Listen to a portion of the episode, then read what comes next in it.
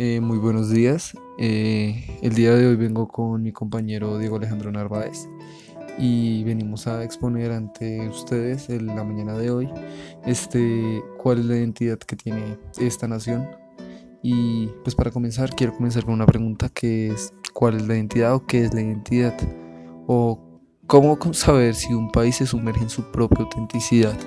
¿Cómo saber si un pueblo se identifica con su cultura, Diego?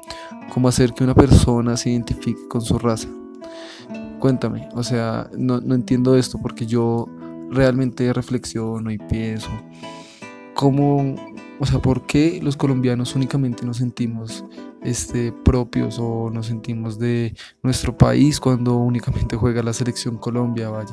Porque pues cuando juega la selección Colombia todo el mundo sale con sus camisas y eh, todo el mundo es amigo de todo el mundo, pero pues yo no veo que cuando digamos estemos celebrando un Nobel de la Paz como se hizo hace unos años o el Nobel de Escritura, pues eso ya es más antiguo, no, no, no hicieron lo mismo, no celebraron y festejaron de la misma forma, ¿sabes? Entonces, eh, ¿por qué nos, o sea, por qué ¿Por qué no nos sentimos orgullosos? O dime tú, Diego, ¿realmente nos sentimos orgullosos de ser colombianos? O de ser habla hispanas, de tener nuestras raíces forjadas acá en, este país? Porque, pues, eh, a mi parecer, o lo que yo creo, lo que yo pienso, según mi punto de vista, ahorita, Diego, tú nos podrás ah, decir qué es lo que piensas según este tema. Eh, no miramos los recursos que tenemos, no no nos sentimos afortunados por todo lo que eh, hemos eh, tenido, todo lo que hemos atravesado en nuestros grandes años, como son los recursos, eh, los mares, los ríos, las selvas, los animales en vía de extinción o los animales que únicamente tenga este país. Entonces, ¿por qué no nos sentimos orgullosos de, de eso, Diego? Cuéntame. ¿Realmente vale la pena ser un colombiano, Diego? Dime tú.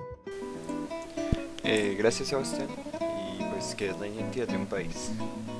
Pues es todo aquello que cree, que expresa ante los ojos del mundo en la sociedad moderna. Su trayecto histórico. Son sus creaciones artísticas y literarias, su gente, su naturaleza. Es todo aquello que nace en Colombia para ser la única y hermosa. Pero porque la gente no se siente identificada con Colombia, o sea, porque no tiene una identidad colombiana.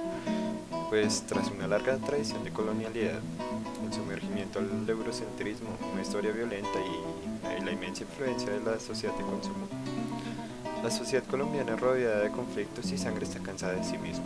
La política colombiana llena de corruptos, las calles llenas de sangre y las jóvenes mentes llenas de colores masacrados. El colombiano no se quiere sentir colombiano, porque no sabemos lo que somos.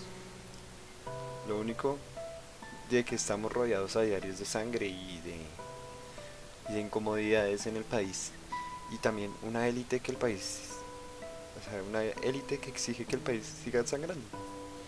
Entonces, pues, estamos cansados de, sangrar. Queremos vivir por lo que somos. Música, colores, historias, literatura, calles, mares, montañas, sabanas, selvas. O sea, somos Colombia. Y ya es hora de que realmente lo sepamos. Eh, y al respecto de las raíces colombianas, pues nosotros estamos rodeados de de raíces africanas, europeas, indígenas, o sea, nosotros somos únicos, o sea, somos muy ricos en, en, la parte cultural, entonces pues estamos rodeados de muchas cosas, eh, estamos rodeados de muchos sonidos, de, de tanto que la sociedad colombiana puede dar, tanto que la sociedad de sangre eh, ha arruinado.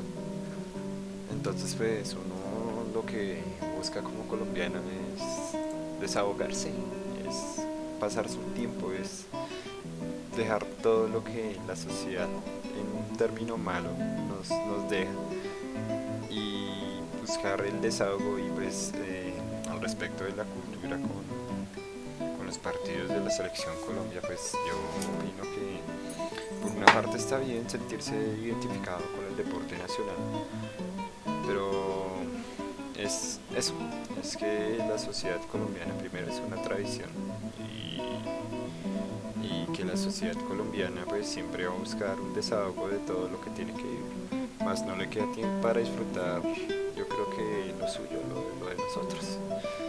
En el fondo estamos escuchando Fantasía número uno de Gentil Montaña. Y este señor muy importante, un músico demasiado importante que probablemente mucha gente no lo conozca. Y es realmente muy importante. Tiene su propia fundación en Bogotá y, y es un gran guitarrista. Pues nos acompaña con el podcast. Eh, bueno, y por cuestiones debidas de tiempo, eh, el podcast aquí finaliza. Eh, muchas gracias, Sebastián. Y listo, esto es todo. Gracias.